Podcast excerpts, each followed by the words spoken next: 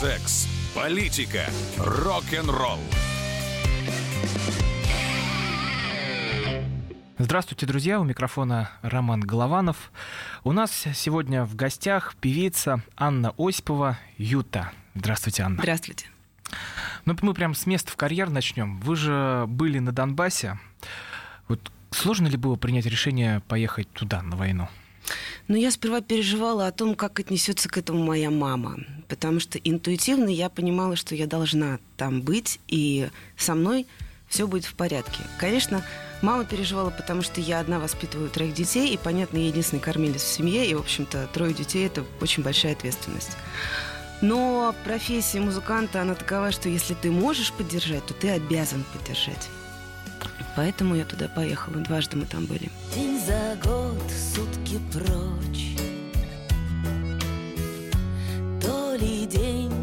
ли ночь? День за год на войне Не грусти обо мне Я в дыму, как во сне.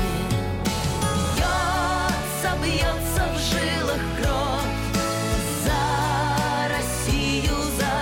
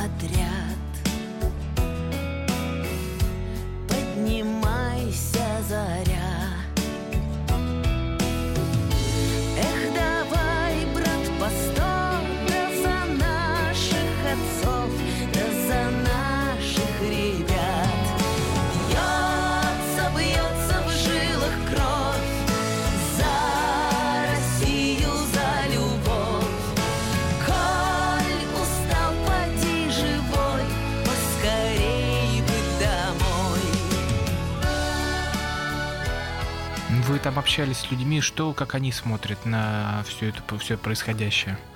Вы знаете, меня поразила их э, внутренняя стойкость и абсолютное отсутствие какой-либо истерики и какого-либо волнения, что ли. То есть вот люди несут свой крест. Они вынуждены находиться в тех условиях, в которых они находятся. И вот это ощущение внутренней стойкости, принятия своей судьбы, оно, конечно, поражает. Очень много лозунгов. Россия, мы с вами, Россия, мы вместе. Я помню момент, когда после Дня города в Донецке я зашла в номер, и тут начался вот этот бабах, бабах, бабах. Я смотрю в окно, ничего не видно. Я думаю, господи, только бы это был салют. Ну да, это был салют, но вот в Луганске, например, а, из окон нашей гостиницы мы видели многоэтажный дом со сквозной дырой. То есть э, Луганск пострадал на самом деле побольше, чем Донецк, потому что два месяца в городских условиях люди находились без электричества и без воды. Представьте, ладно, там в деревне, да, вот у тебя колодец. А тут э, дом, на десятый этаж нужно подняться, воды нет, электричества нет. Но вот э, как, когда вы общались с людьми, вы вот, по- отса- осознавали, может ли Донбасс вернуться на Украину, или он должен присоединяться к России? Ведь это, когда приезжаешь на Донбасс, это первые мысли. Ну, то есть ты общаешься с людьми, они хотят а, в Россию. Я думаю, что Донбасс вернется в Россию. Я хочу так думать, и я в это верю, потому что никто из проживающих там не хочет в состав Украины. Это факт. Да, это правда. А, вот как, как- когда вы были только в Донецке, Горловка, что-то еще, и Луганск, Луганск, вот, а в, Гор- в Горловку вы приезжали? У нас было очень забавно. Нас свез водитель из Ростова, и почему-то он перепутал маршрут. И завез нас вообще не туда, а уже ночь. И мы понимаем, что один КПП, второй КПП, на третьем КПП нас э, солдатик говорит, вы что, обалдели, куда вы едете? Тут военная зона. В общем, мы дали круг 6 часов, э, мы ехали вместо трех. Ехали мы по абсолютно черной украинской степи. Ни одного фонарика, все дома заколочены, дороги полуразрушены. И вот полнейшее такое затишье, тревожное очень. Вот это было так, э, нервы щекотало. А Вот когда вы туда поехали после этого, ваши друзья из э, музыкальной сферы как- как-то высказывались, что-то говорили, советовали или, может быть, осуждали? Вы столкнулись с этим? Ну, скажем так, у нас а, один источник частой коммуникации — это социальные сети. И все, кто хотели, меня уже давно расфрендили. А кто, Поэтому- кто, кто отписался? Кто? А, Не буду называть имен, а, но а, тем не менее м, этими людьми был поставлен такой крест на мне. Ага, все. Но меня это абсолютно не волнует. Ну, это музыканты имеется, в виду, тоже люди Да. известные. Да. А вот э, как вы думаете, вот эти люди, которые тоже ну, смотрят один и тот же телевизор, что и мы, читают один и тот же интернет, ну вот и все, все же ведь э, говорят, что там какое-то вторжение России. Но те, кто там был, видят, что войск там никаких нет. И, и даже бы люди были бы рады, если бы они там были, они бы получили огромную поддержку. Ну вот и закрывают глаза, допустим, на то, как вот в 2014 году в Горловке вот эти фотографии убитой женщины вместе со своим ребенком. Вот почему на это закрывают глаза и Запад, и наши вот артисты? Ну, скажем так, Запад не только закрывает глаза, но и отчаянно врет. В общем-то, э, ни для кого не секрет, что антироссийская пропаганда просто бушует сейчас по всему миру. И причины этого понятны. А, Каждый день войны стоит огромных денег, и есть люди, которым это выгодно, которые поддерживают это военное состояние. Поэтому, что касается Запада, Запад большой, на самом деле. И то тут, то там возникают альтернативные точки зрения. Люди рассуждают, думают. Но, конечно, эти мнения, к сожалению, тонут в этом потоке антироссийской пропаганды. Поэтому это политика. Ну вот, возвращаясь к музыкантам, даже российским, вот, например, Макаревич, э, Глеб Самойлов, недавно вот э, Лайма Вайкуля, все заняли по- позицию по Крыму, ну, не с- ну, нашей стороны. Мгм. Как вы думаете, что вот происходит в голове? Неужто они не видят? вот это? Ой, ну, с Лаймой Вайкули тут, наверное, такая история. Я не думаю, что она осознавала в полной мере а, тот шквал негатива в свой адрес. И просто нужно включить человечность и понимать, что она подданная государства, где та самая антироссийская пропаганда просто бушует. Она находится в этих условиях. Она гражданка этой страны. И наверняка она могла либо промолчать, либо сказать ровно то, что она сказала. Вот, знаете, я думаю, что не стоит ее осуждать, потому что, ну вот представьте себе, вот сейчас в студию заходит Лайма Вайкули. Повернется ли язык э, сказать ей в глаза то, что люди пишут про нее в интернете? Ну, смотря у Нет. кого. Смотря у кого. Смотря у кого. Насколько, вот, и- где, где планка существует, приличие. Вот, и мы подходим и к тормозов. главному вопросу. Это вопросу а, собственного поведения. И ведь самое главное, что у нас есть, это наша жизнь. И вопрос в том, как мы ее проживем, что мы говорим, что мы делаем. Поэтому э, Лайма просто спровоцировала тех, кто рады спровоцироваться. Поэтому осуждать ее не стоит, не надо. Что касается Макаревича, ну ведь о каждом творческом человеке можно судить только потому, какой он вклад внес в а, общее культурное развитие да, той или иной страны. Вот Макаревич этот вклад внес, он огромен. На его песнях выросло целое поколение и не одно.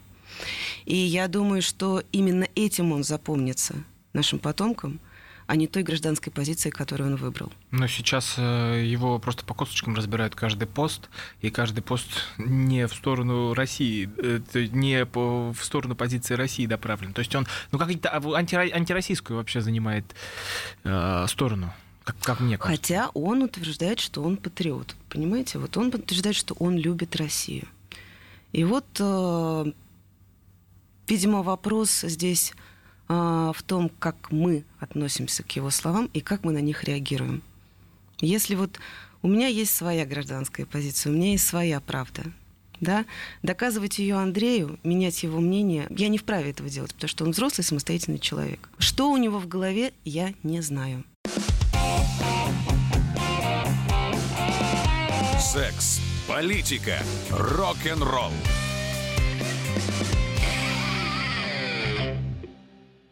Британские ученые доказали, у тех, кто слушает подзарядку, в два раза медленнее садится телефон.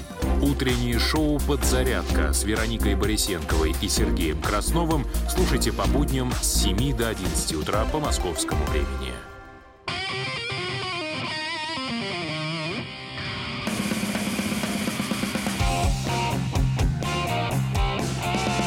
Секс, политика, рок-н-ролл. Микрофона Роман Голованов. У нас сегодня в гостях певица Анна Осипова «Юта». Недавнее выступление Гарика Сукачева, когда Мгм. он сказал, ну, не, вот он идет со, Макаревич идет со значком пацифиста, но не видит, что за ним и флаги правого сектора развиваются. Как будто бы не видит. Как, э, ведь э, вот человек, который против войны, он, он же должен осознавать, что вот этот правый сектор это тот, это те люди, которые устраивают эту резню на Донбассе. Да, но вот видите, он видит ситуацию по-другому. И что здесь поделать? Конечно, на любом публичном человеке э, лежит повышенная ответственность за каждое слово, которое он говорит, потому что он является спикером, и он в какой-то степени формирует мнение общества. И вот сейчас мы понимаем, что самая главная задача человека, да, и- который является составляющей частью этого общества, думать, размышлять, анализировать и сопоставлять. Возможно, Андрей именно к этому и подталкивает.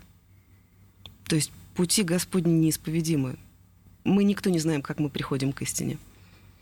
Но вот и читая даже те же комментарии к постам и Макаревича, и Вайкуля, там предлагают чуть ли не лишить гражданства, не запретить въезд в Россию. Да-да-да-да-да-да. Как вот тут должно поступать тоже и государство, и общество? Ну как вот на все это реагировать? Мы должны понимать, что любой экстремизм — это разрушающая сила, а запрещать въезд в страну — это тоже проявление экстремизма. Зачем нам это надо? Но вот э, ведь как-то же надо примирить вот эти две расколотые части. Вот с одной ведь э, не все же, вот мы говорим тут, что только травят, но не только травят, но и в еще многие поддерживают то, что говорит и Макаревич, и Вайкуля. И, и нам надо же как-то примирять общество, как-то вот эту расколотую чашку ее как-то склеить. Я не знаю, как это делать. Я понимаю, что, знаете, все идет из семьи. Вот какое воспитание заложили родители, и насколько ты хочешь сам внутренне развиваться, так ты дальше и будешь жить, мыслить и действовать.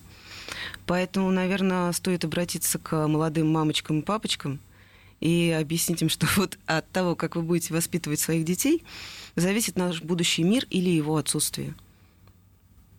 Вот тут дело, а дело воспитания, оно же только на родителей ложится, а может и школа как-то должна помогать воспитывать детей.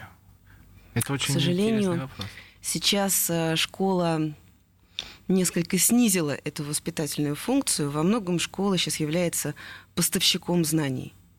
И никакая школа родительское воспитание не заменит, потому что все идет от семьи, все идет от истоков, от бабушек и дедушек, между прочим. И мы должны рассказывать детям нашу историю, великую историю.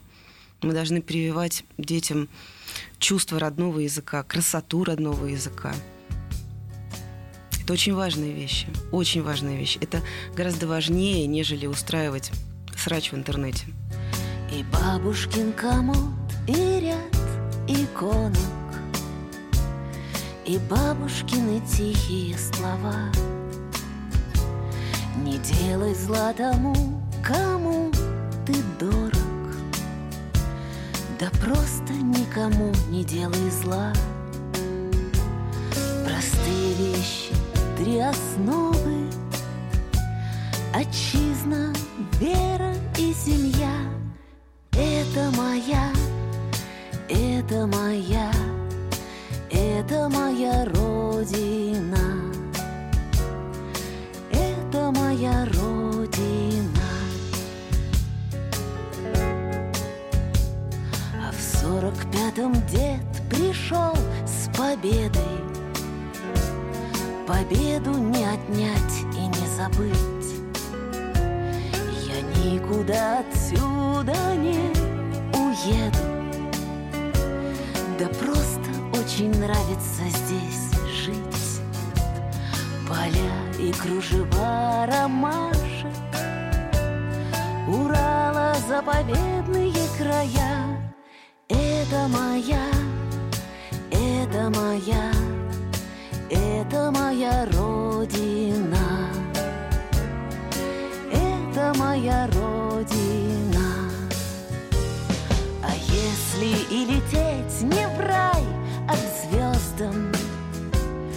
размениваться глупо и смешно. И каждый летчик верит, что вернется. Не каждому, однако, суждено И памяти своих героев Промолвим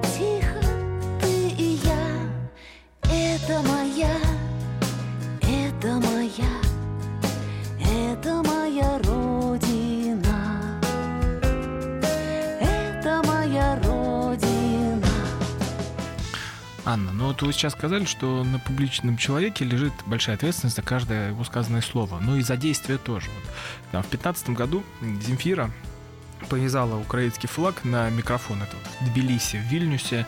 э, Наоборот, попросила украинские флаги убрать. Вот тогда, там, в 15 году, это было просто что-то необдуманное. Вот как вы вот, э, к этому отнеслись?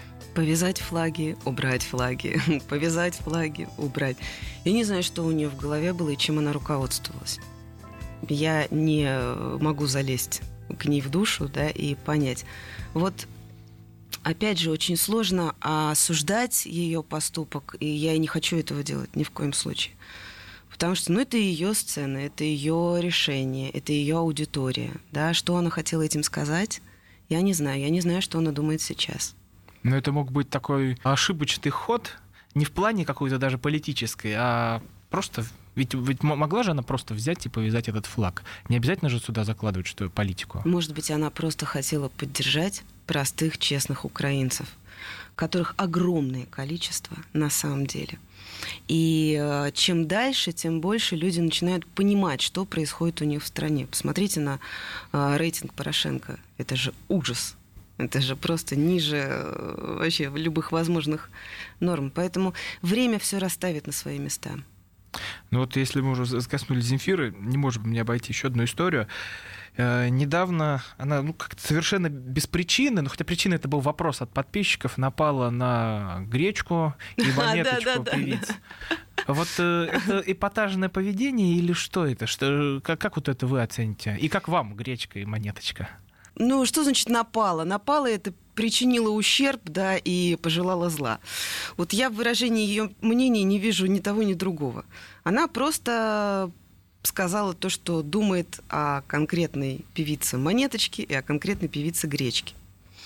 Гречку я послушала, совсем не мое. И, э, в принципе, мне э, очень понятны истоки ее творчества, но она далеко не новатор в этом направлении. Монеточка интересна. Я вижу большой потенциал, я вижу даже какое-то математическое зерно в ее творчестве. Дай бог удачи обеим. Вот, и отстаньте уже от Земфиры. Пусть она говорит то, что она думает. Тем она и ценна для нас. Да, вот переходя к э, ис- истории о свободе, о свободе слова. Вы, Мгм. хорошо, вы начинали свою карьеру в 90-е годы, ну, уже под, Мгм. под конец 90-х. Тогда вот этой свободы, демократии э, было больше, чем сейчас. Вот как вы о- о- оцениваете? Ой, это очень интересный вопрос, очень интересное время. А, Вы знаете, в 1971 году был проведен очень интересный эксперимент среди школьников. А Каждого школьника заводили в класс, и там было две мишени, левая и правая. 71 год. Ему объясняли, что если он выстрелит в левую мишень, выкатится рубль, и этот рубль можно будет потратить на собственные нужды. Если выстрелить в правую мишень, выкатится рубль, и их можно будет потратить на общественные нужды. Каждому школьнику показывали заведомо ложную статистику о том, что все выстрелили в левую мишень на личные нужды. И надо было видеть а, обескураженность и удивление на лице каждого ребенка. А, то есть это его искренне удивляло. И несмотря на это, 80% выстрелов было в правую мишень. Вот так нас воспитывали. Мы жили в коллективе, да, мы болели а, нуждами других людей, мы помогали. И вот на этом был построен наш мир. В 90-е и 2000-е, к сожалению, это уже стало совсем не актуальным. Да, люди стали думать только о себе. Поэтому вот та свобода, которую воспевают, вот, вот это вот безбашенное совершенно отсутствие рамок, это совсем не есть хорошо. Это как вот э, ребенок, которого выпустили на улицу и сказали, все можно. Поэтому на мое творчество это, скажем так, никак не повлияло, потому что я была весьма юна, политикой не интересовалась. Что происходит в государстве, я тоже не понимала до конца. Я писала о любви, свои песни. Я девочка, я просто девочка. Я хочу быть слабою с тобой Каждой своей клеточкой. Клеточкой Я же девочка. Никуда не хочу бежать. Хочу три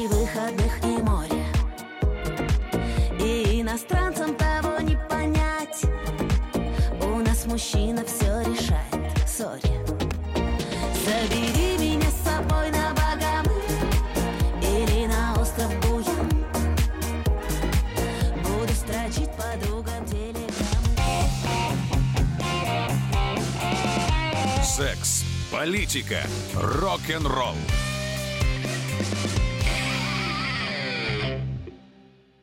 Значит, это тебя зовут Гаф.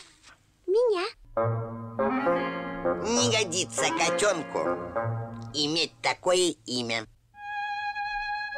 А какое имя годится иметь котенку? Как назвать, чем кормить и с кем оставить во время отпуска. День открытых зверей на радио «Комсомольская правда».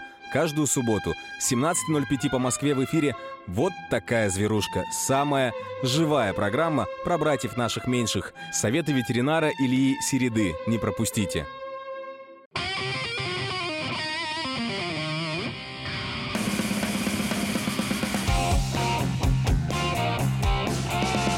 Секс, политика, рок-н-ролл. У микрофона Роман Голованов. У нас сегодня в гостях певица Анна Осипова Юта. А ваша семья как переживала эти 90-е годы? А папа у меня великий человек, это мозги э, комбинатора. То есть он э, участвовал во всевозможных и финансовых историях интересных, и у нас появились деньги, потому что до этого мы жили в коммунальной квартире весьма-весьма сдержанно. А Благодаря папиным усилиям у меня появился хороший инструмент – пианино.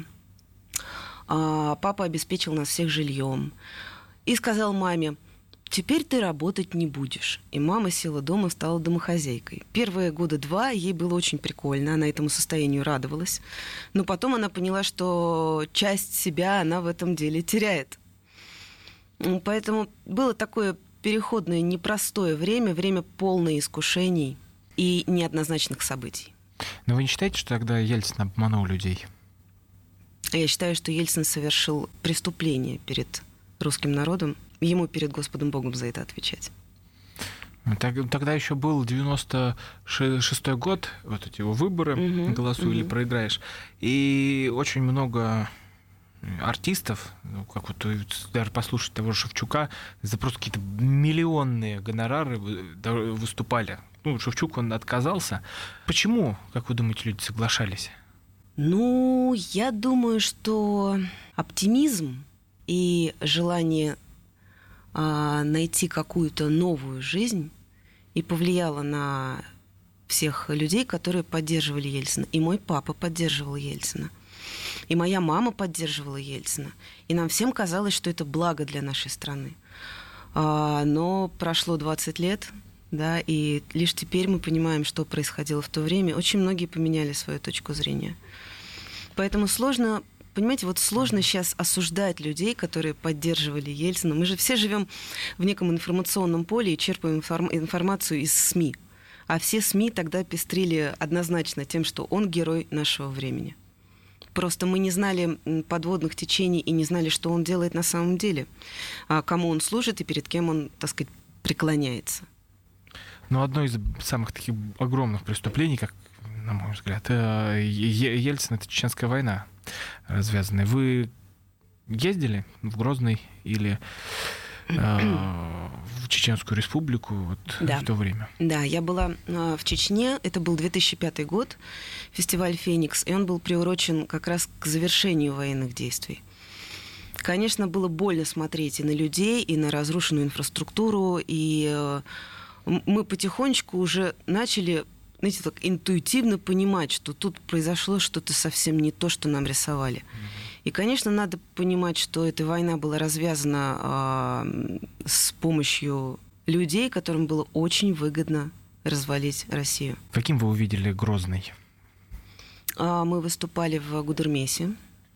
До Грозного мы не добрались. Но я очень хорошо помню дорогу из Махачкалы, когда мы неслись как ненормальные со скоростью 160-180 километров в час по этой степи.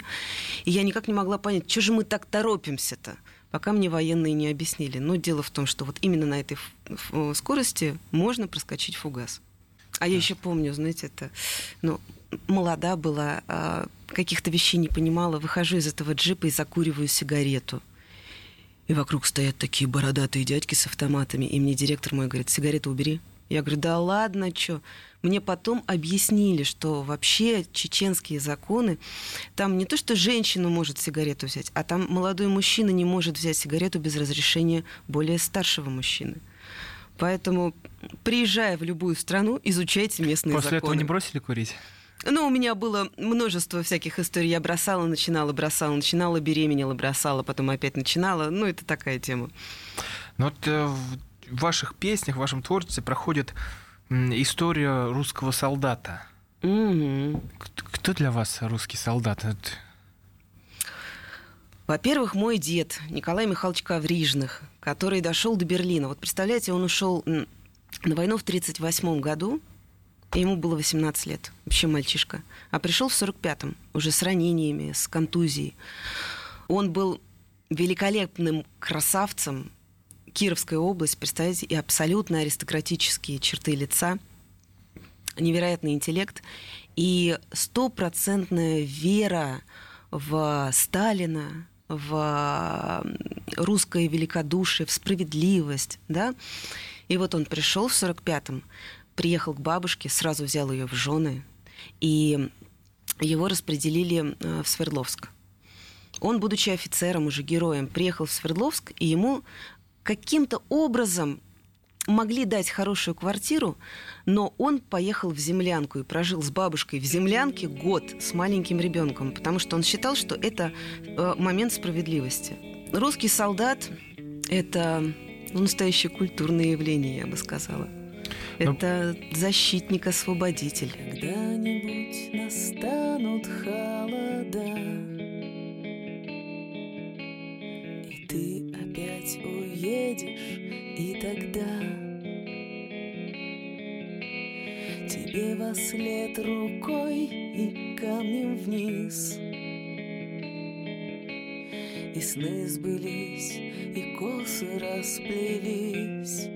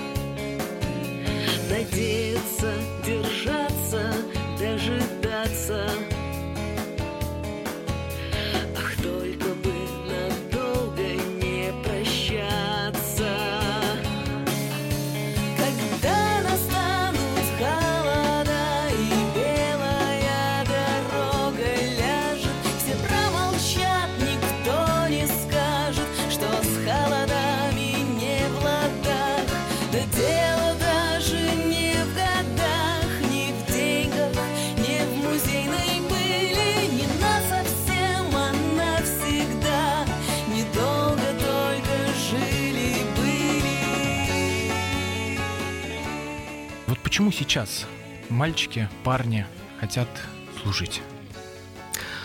Во-первых, это очень серьезная школа жизни. И мальчики понимают, что жизнь у нас непроста, характер надо воспитывать, и все знают о том, что армия воспитывает и закаляет мужской характер.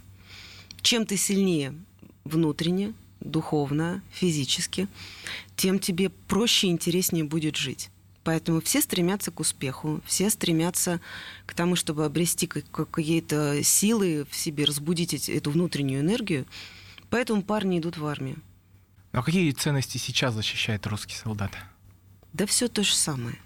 Как и русский тогда, солдат... и, и при Советском Союзе, и при царской России. Конечно, русский солдат защищает свою родину, защищает своих детей, своих женщин, свою маму в первую очередь, папу, свой дом. И слава богу, что они есть, потому что пока они есть, нам ничего не страшно. А, но вот вы мама троих детей, Угу. Вы как воспитываете своих ребятишек? Вы тут тоже очень важно не перегнуть палку и не перейти к квасному патриотизму. Вот как вот воспитать любовь к родине? Ну, я им объясняю, что квасной патриотизм это когда лозунги э, вывешиваются и флагом махают. На самом деле патриотизм это довольно добросовестный и каждодневный труд. Ну что такое быть патриотом? Это заниматься спортом, следить за собой – помогать младшим, помогать слабым, изучать свою историю, потому что любая сверхзадача общества, она какова? Это сделать свою жизнь лучше, правильно? Угу. А как ты можешь сделать свою жизнь лучше, если ты не знаешь историю? С чем ты будешь сравнивать? Поэтому изучать свою историю, размышлять и думать это очень важно. Изучать литературу, изучать математику, химию, биологию, изучать физику. Вот в этом и состоит патриотизм, понимаете? Угу. Не мусорить у себя во дворе, в подъезде. Это такие простые, элементарные вещи, да, не пафосные, но именно на этом и построен патриотизм. Солнце да яркое белое горит, Ой, ночи темные да горячи объятия, Сердце да девичье ты заговорил. Ой, мама, маменька,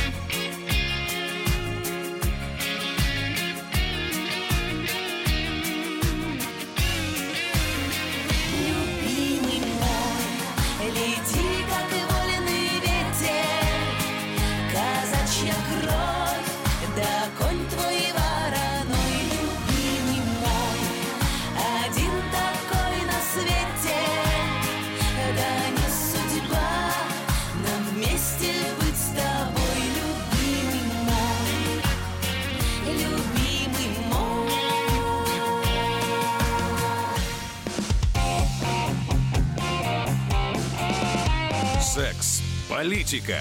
Рок-н-ролл.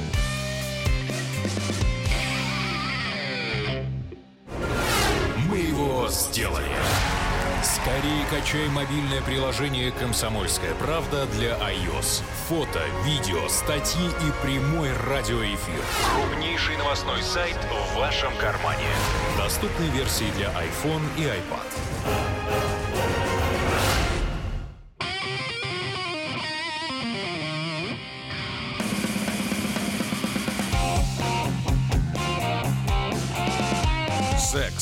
Политика, рок-н-ролл. У микрофона Роман Голованов. У нас сегодня в гостях певица Анна Осипова Юта. Ну вот э, многие артисты сейчас, допустим, тот же Сергей Шнуров, э, Семен Слепаков, они вот эту всю историю с патриотизмом э, высмеивают. Ну, то, то есть и такой сарказм в грубой форме все-таки у них Мгм, проходят. Вот вы своим детям дали бы послушать такие песни? Я бы нет, потому что вообще мало кто из нас знает о том, что мат — это древние черномагические заклинания. И каждый раз, произнося эти слова, ты так или иначе вредишь себе и своему роду. Это очень важно понимать. Поэтому я детям, конечно же, это слушать не дам, но рано или поздно они до этого дойдут сами, потому что интернет, он вот в шаговой доступности. Но они же на этом зарабатывают деньги. Тот же Шнур, когда матерится, там, эпатажно себя ведет и а, ну, и высмеивает э, ру- русских людей, это же деньги. Вот тут есть грань, вот эта планка, за которую нельзя заходить. Причем ведь колоссальные деньги зарабатывают. Грани, планку каждый э, себе устанавливает сам. Не возьмусь осуждать, просто я очень уважительно отношусь к Шнуру и к Слепакову. Вот правда, потому что они оба большие артисты и великолепные менеджеры. Даже не знаю, что добавить. Вот Ну, можно, можно да? уже ничего тут не Да. добавлять. А, еще одна тема, ну это даже тоже из песен Слепакова. Борьба с харасментом, ну, то есть бор- борьба с домогательствами, и как он тоже это все хорошо простебал, но на Западе это сейчас такое огромное распространение э, на- набрало. И у нас в России тоже, как, допустим, в той же Госдуме, когда Мгм. рассказывали, что там домогались, да, женщин. Вот как вы думаете, эти проблемы надуманные или они реально существуют? История, значит, э, последних э, недель. Голливудская актриса Азия Арджента, которая была родоначальником травли Харви Вайнштейна за харасмент, а, оказалась втянута в очень интересную историю, которая произошла 14 лет назад. Она совратила молоденького мальчика и заплатила ему 380 тысяч долларов за молчание. И именно она начала травить Вайнштейна. Поэтому вывод напрашивается сам по себе. Человек, который очень сильно увлечен темой харасмента и борьбы с харасментом, наверняка имеет какие-то внутренние скелеты в шкафу и сексуальные проблемы. То есть я как женщина могу сказать однозначно, если ты не хочешь допустить а, какого-то домогательства, ты его не допустишь. То есть у вас таких историй не было никогда? Нет, мужчина не идиот. Мужчина прекрасно считывает все внутренние сигналы, которые идут от женщины. И надо очень тщательно следить за своим поведением и за своими мыслями. Вот и То всё. есть это Я- в этих историях виновата женщина, получается? я ни в коем случае не исключаю того, что это существует, и это является проблемой для многих женщин. Но тем не менее надо фильтровать. Да, где идет э, шоу-бизнесовский пиар, да, где идет желание э, объявить себя жертвой и привлечь к себе внимание, а где существует на самом деле проблема. Поэтому все очень неоднозначно, как э, в этом мире. Но мне Просто- всегда честно, вот мне всегда казалось, что музыкантки, певицы, они больше всего вот эту, вот эту тему испытывают, потому что всегда на виду, всегда объект желания всех мужчин. Вот к ним-то как раз и пристают. Но опять-таки. Это женщина- может быть не только вот у вас, может быть, это как исключение даже. Слушайте, вот Лолита очень хорошо сказала, чтобы в этой профессии выжить, надо быть мужиком. Вот и все. То есть нужно проявлять колоссальную волю и идти к своей мечте, и не распыляться на всякие глупости. Поэтому меня как-то Господь Бог миловал. Вот ни разу ничего подобного я в, свой А ваших подруг-то, музык, э, коллег, вот именно которых вы знаете, никто никогда не делился этим? Я знаю, что если э, конкретный персонаж женского пола хочет получить какую-то выгоду, да, Он совершенно спокойно пойдет на эти отношения. Мгм. И если потом что-то звезданет в голове, он скажет, это был харасмент. А вот э, переходя к э, женской истории, может ли женщина стать президентом России что для этого нужно? Какие условия вообще должны у нас сложиться? Я думаю, что может. Я думаю, что может. У нас есть примеры, вот Екатерина, например, да. Тут тоже вопрос, ведь самая главная а, функция, скажем так, женщины, и самый главный ее героизм – это материнство. Поэтому быть президентом, я даже не представляю себе, какой груз ответственности несет на себе президент любой страны, потому что это колоссальный труд. И как при этом совмещать свою женскую ипостась и вот этот груз, Мгм. я не представляю. Но, что называется, человечество растет, развивается вполне возможно. Но какие качества понадобятся женщине-президенту? Я думаю, что чувство повышенной ответственности. Гипертрофированное чувство ответственности, прежде всего. И, конечно, любовь к своей земле. Но она должна быть как вот мужик или как э, мать для всех, для всей страны? А, знаете как, может быть, в сознании масс она должна быть как мать, а внутри она должна быть мужик. Тоже очень а, интересные слова я тут вот в интернете прочитала. Суть а, женской, скажем так, жизни и мужской жизни, да? Женщина находится в состоянии нуля, то есть женщина всегда благословляет, она дает силу мужчине. У мужчины, наоборот, вектор движения может быть только вверх или только вниз. Он не может находиться в состоянии нуля. И если мужчина не развивается, он деградирует. Поэтому женщина, либо она его должна подталкивать к росту, либо, если она ставит себя выше, она обязательно будет его давить, и мужчина будет деградировать. Поэтому что должна делать женщина-президент, у которой в управлении огромное количество мужчин? Безусловно, она должна сподвигать мужчину на подвиги, говорить мужчине, что он молодец, и вдохновлять его. Возможно, это наше будущее. Но вот подводя итог нашего разговора, когда было проще э, развиваться музыкантам? Как вы думаете, вот в 90-е или же сейчас, когда есть YouTube, выложил, снял клип, выложил его в интернет, и ты уже можешь проснуться звездой? Хороший вопрос. Ответ только звездой на сколько? На месяц? На год? На два? Ну, Мне да? кажется, все от ролика зависит. Или на 20. Тут опять же время все ставит на свои места, только время. Потому что да, можно сейчас легко словить хайп и проснуться звездой. А вопрос в том, хватит ли у тебя душевных сил а, справляться с тем вниманием и теми упреками и теми потоками негатива и потоками восхищения. Ведь не все выдерживают.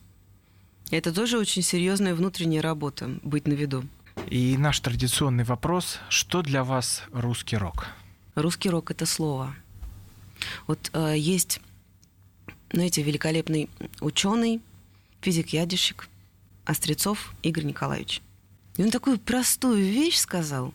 Собственно, ни- ничего нового он не открыл, но просто он это хорошо сформулировал. Вот, говорит, смотрите, есть там фундаментальная физика, да? Потом появилась квантовая физика. И мы уже выяснили, что атом состоит из электрона, протона и нейрона. Мы выяснили, что эти частицы есть, что они состоят из кварков. А вот эти вот кварки, их невозможно ни увидеть, ни измерить, ни просчитать. То есть они есть, но их как бы и нет. И вот именно это и есть слово. Спасибо большое. У нас в гостях была Анна Осипова, певица Юта. Всего доброго, до свидания. Всего доброго.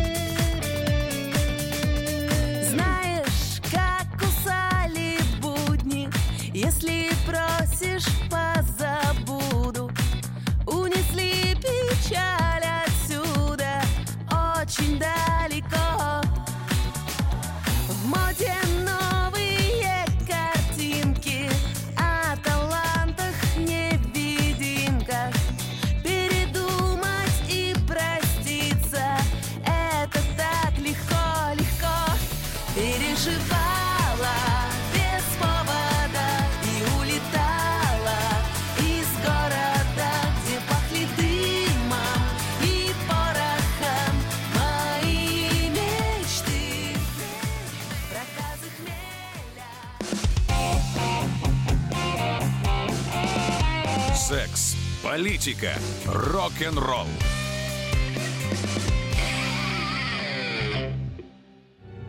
Родные перестали узнавать вас? Коллеги не уважают? Голова идет кругом. Хотите поговорить об этом? В эфире радио «Комсомольская правда» психолог Сергей Аракелян подскажет, как решить любую проблему. Ведь нерешаемых проблем нет. Телефон доверия. Каждый четверг в 0 часов 5 минут по московскому времени.